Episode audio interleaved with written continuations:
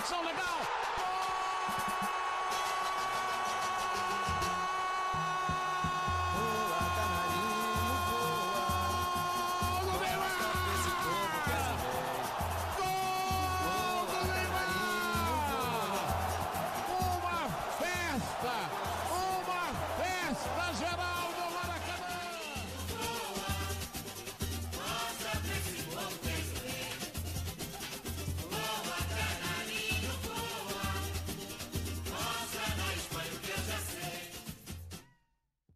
Olá e seja bem-vindo a mais um podcast do Universo Canarinho. Eu sou o seu host Gabriel Aragão Rodrigues Pereira e como sempre, comigo hoje eles. Primeiro, Gabriel Teixeira. Fala, Teixeira.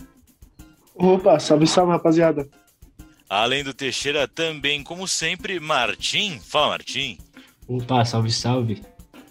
Antes da gente partir para o jogo, para o podcast, falando do jogo no caso, vamos para as redes sociais do Universo Canarinho, onde você encontra a gente para acompanhar o nosso trabalho. Bom, no Twitter nós somos o arroba Univecanarinho, C das iniciais em letras maiúsculas.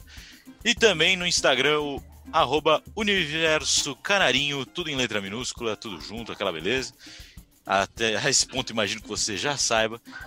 E caso você queira mandar uma coisa mais elaborada para nós, temos também o nosso e-mail, o universocanarinho.gmail.com. Isso aí, pelo que a gente descobriu recentemente, tinha gente que nem sabia. Olha que coisa. Queria participar e não sabia nem que tinha e-mail. Descobrimos isso. E também vai ter novidade, principalmente para final, mas a gente já anuncia desde já, que estamos criando um canal na Twitch. É, amigo. Para final você acompanhar com a gente. A gente explica mais na frente. Fica aí com a gente aí nesse podcast. Enfim, é, caso você queira também pular para assuntos específicos do programa, você encontra a minutagem na descrição. Minutagem, para quem não sabe, temos os tempos em que falamos as coisas aí listados na descrição, tá certo? Com isso, vinheta, meu editor.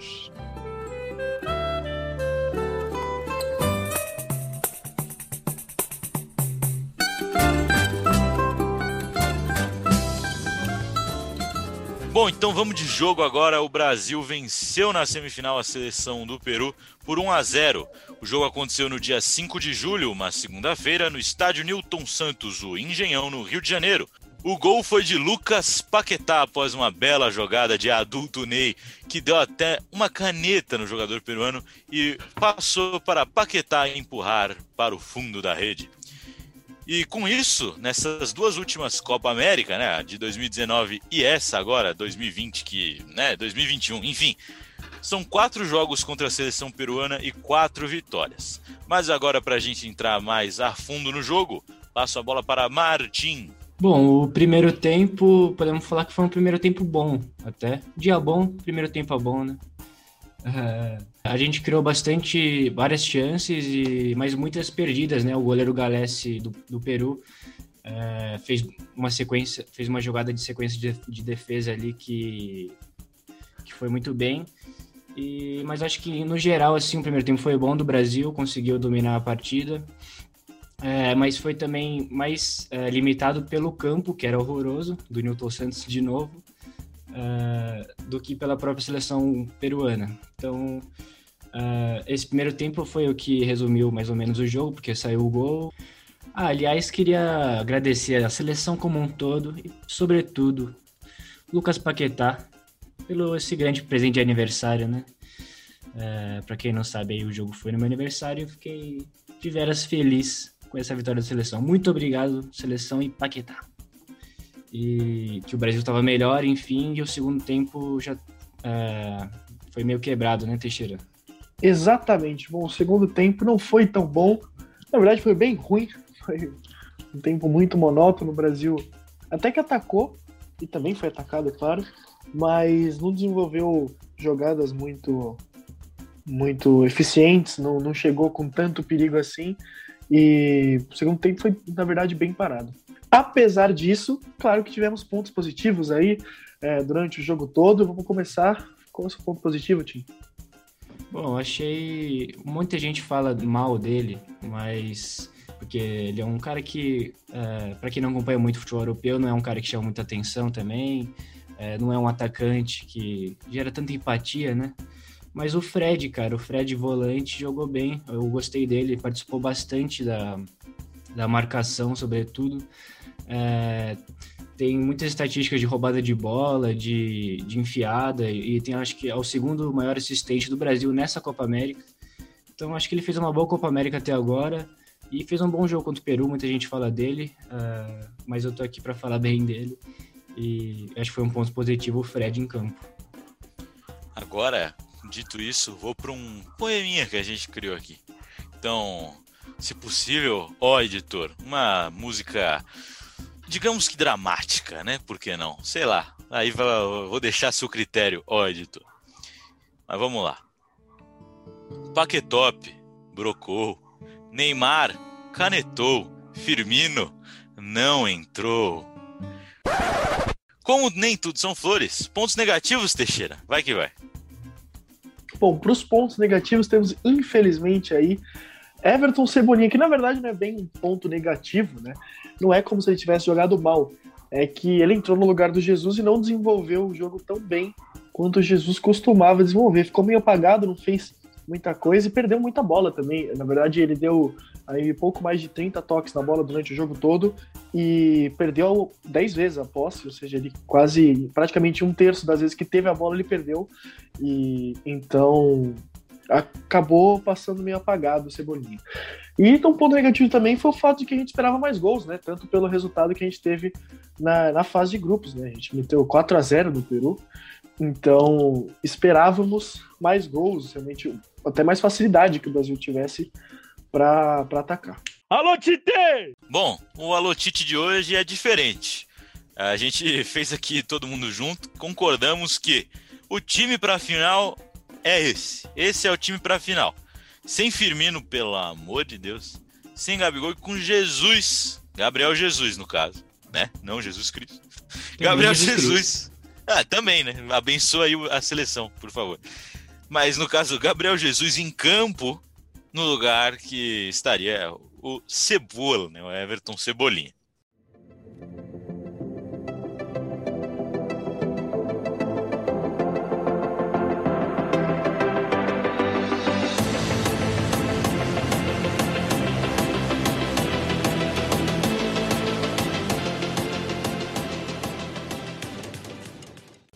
Bom, mas falando agora de final, amigo. Negócio é final. O Brasil enfrenta o vencedor entre a Argentina, que vai vencer, ou Colômbia. Bom, o jogo acontece no sábado, dia 10 de julho, às 9 horas da noite, no Templo do Futebol, o Maraca, Maracanã. E nós transmitiremos no nosso canal da Twitch. Para você que já não aguenta mais Théo José ou Nivaldo Preto, enfim, onde você acompanha, você deixa ali mas tira o som da TV e vem com nós, vem com a gente.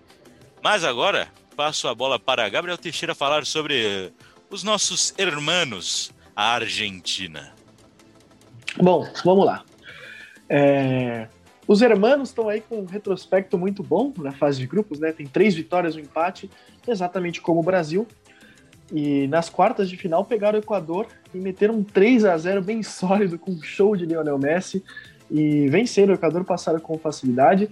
E uma questão. A Argentina tem uma questão diferente, né? Aí que os outros um detalhe, países não né? têm. Um detalhe. Um detalhe pequeno, coisa. Pequeno mesmo, assim, coisa de 1,50m, por quê? Lionel Messi. Lionel Messi, o ET. A gente sabe que é aí um dos maiores jogadores da história do futebol. Aí realmente o cara é diferenciado seis bolas de ouro não é qualquer coisa. O rapaz, o, o, tal, do, tal do Messi é muito bom. E um dado aí, tanto quanto relevante quanto a participação do Messi na seleção argentina, é que a Argentina até o momento marcou 10 gols na Copa América e em oito deles o Messi teve participação direta. Ele deu quatro Coisa assistências pouca. e fez quatro gols. Ou seja, em oito dos 10 o Messi ou passou ou fez o gol. Então realmente o Messi é importantíssimo para a seleção argentina, o que de certa forma poderia dar medo, na verdade dá um pouco, mas para mim torna a Argentina um pouco mais fácil de anular, assim, porque como a gente está vendo, o Messi é a seleção argentina, então anulando o Messi você anula a seleção argentina. Então é isso, que, é me, que me conforta. O que vocês acham? Acho que esse é o problema também. Pode ser, pode ser lido de duas formas, né? Essa informação que você deu. É, a gente pode interpretar como, pô, o Messi é só parar o Messi, tá tranquilo, o cara domina tudo e tal. Mas é justamente esse o problema, parar o Messi. É, a gente falou em off aqui, o Casemiro já conhece ele, né? Mas é. isso aí é papo pra que me, que me dá arrepio conhecer o adversário antes da, antes da decisão. É, mas enfim, eu acho que o Messi vem bem realmente nessa Copa América mas também ele não costuma crescer tanto com essa camisa kryptonita para ele, que é a da Argentina, né? nas, nas decisões, sobretudo. Pois é. é. Mas enfim, eu, eu espero, eu espero realmente que o Messi esteja inteiro e que o Brasil consiga, se for o caso, é, anular ele. Não, justamente você falou aí que não tá dando muita sorte, né? Inclusive duas finais com a Argentina, ambas contra o Chile e em ambas o Chile venceu, né? Então isso pode ser um fator que conforta ou que muito preocupa, porque vai ver o baixinho chega com sangue no olho, ainda mais porque contra o Brasil, né? Mas enfim, para primeiro ele tem que chegar na final.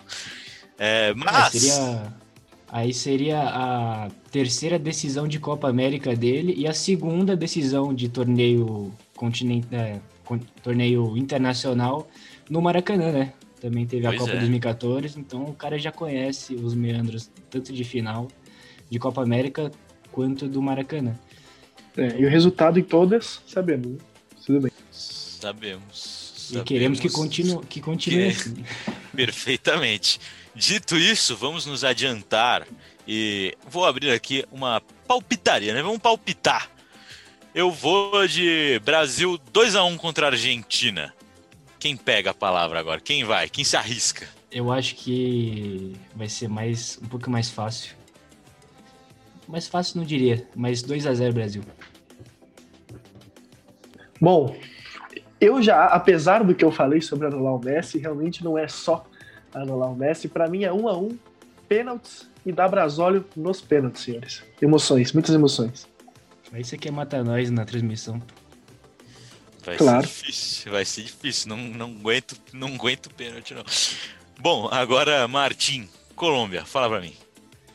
Bom, a Colômbia também é, conseguiu se classificar, obviamente, e, mas se classificou em terceiro na, no, no, nosso grupo, na fase de grupos, com uma vitória, um empate e duas derrotas. Então é uma seleção que oscila bastante, não fez uma grande fa é, primeira fase, é, e também ganhou na, nas quartas do Uruguai nos pênaltis. Um abraço aí pro palmeirense Vina também. É, mas é, é uma seleção que a gente pode esperar pouco, aliás, porque, é, como eu falei, não vem, vem, vem, não vem fazendo uma boa Copa América, mas quem sabe, sempre surpreende. Bom, mas é uma seleção que, que não apresenta tanto perigo, é, não é uma seleção que, é, que dá um, que apresenta um futebol vistoso, enfim. É, mas quem sabe pode surpreender. É, e dito isso, vamos para o palpite também. Caso a Colômbia surpreenda e consiga se classificar perante a Argentina, eu acho que o placar se mantém também. 2 a 0 Brasil. Para mim é 3 a 1 Brasil. Acho que a Colômbia não oferece tanta dificuldade assim. 3 a 1 Pois é, é, quando eu fiz meu palpite, eu devo dizer que eu não lembrava que o jogo que o Brasil sofreu para vencer na fase de grupo foi contra a Colômbia.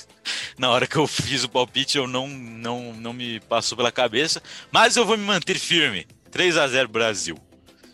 Dito isso, acho que vamos para quem a gente prefere jogar contra. E bom, pelos nossos palpites, Ó, cara ouvinte, você talvez esteja pensando, bom, os caras preferem a Colômbia, mas pelo que eu entendi na nossa conversa pré-gravação, foi que não é bem por aí, né? Eu prefiro jogar contra a Argentina porque para mim vai ser muito mais legal. É, posso estar enganado, posso estar desejando aqui um, um grande desastre sem saber, mas até porque eu acho que a Argentina tem uma tá com a carinha de campeã, mas eu estarei é, firme no Brasil campeão aí. Enfim, prefiro jogar contra a Argentina porque fica muito mais legal desse jeito. E aí, o que, que, que, vocês acham? Bom, eu, eu, vou acompanhar você também. vou seguir a mesma lógica que eu dei o palpite. É, se eu preferia Chile ou Uruguai nas quartas, eu vou seguir.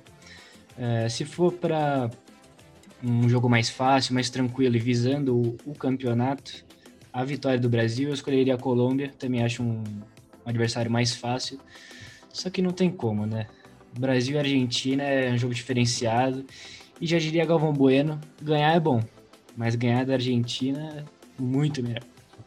Perfeitamente, para mim também, eu acho que, claro que a Colômbia é bem mais fácil, né? A chance de a gente perder é bem menor, mas eu prefiro a Argentina, não tem como. É, é um jogo com muita camisa, com muita história. Numa final, então, maravilhoso. Prefiro a Argentina, até pensando assim, mas futuramente eu prefiro desafios maiores para a seleção, para se provar mesmo. Turma, bom, e aí, Neymar? O que, que tu acha? Ah, eu quero a Argentina. Torcendo para, para a Argentina, porque tenho né, amigos ali. E aí na final vai dar Brasil. Brasil!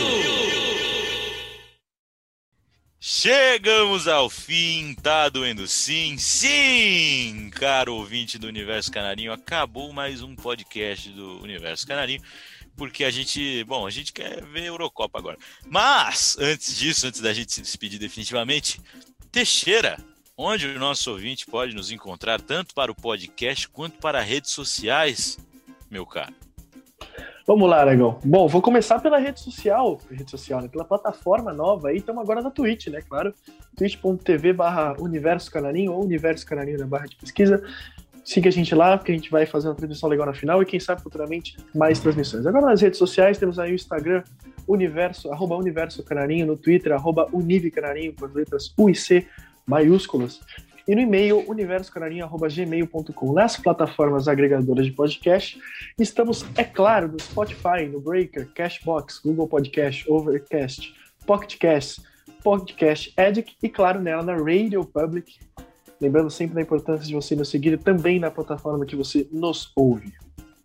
Muito bem, Teixeira. Lembrando também agora ao nosso ouvinte que, caso você queira seguir a gente no Twitter ou no Instagram, deixar lá as notificações de postagem é, para você sempre receber assim que sair o tweet, para você já interagir, aquela coisa boa, aquela coisa maravilhosa. Queremos engajamento. Bom, com isso, agora sim, muito obrigado a você que aguentou ficar até aqui. E é isso. Um abraço e voa, canarinho!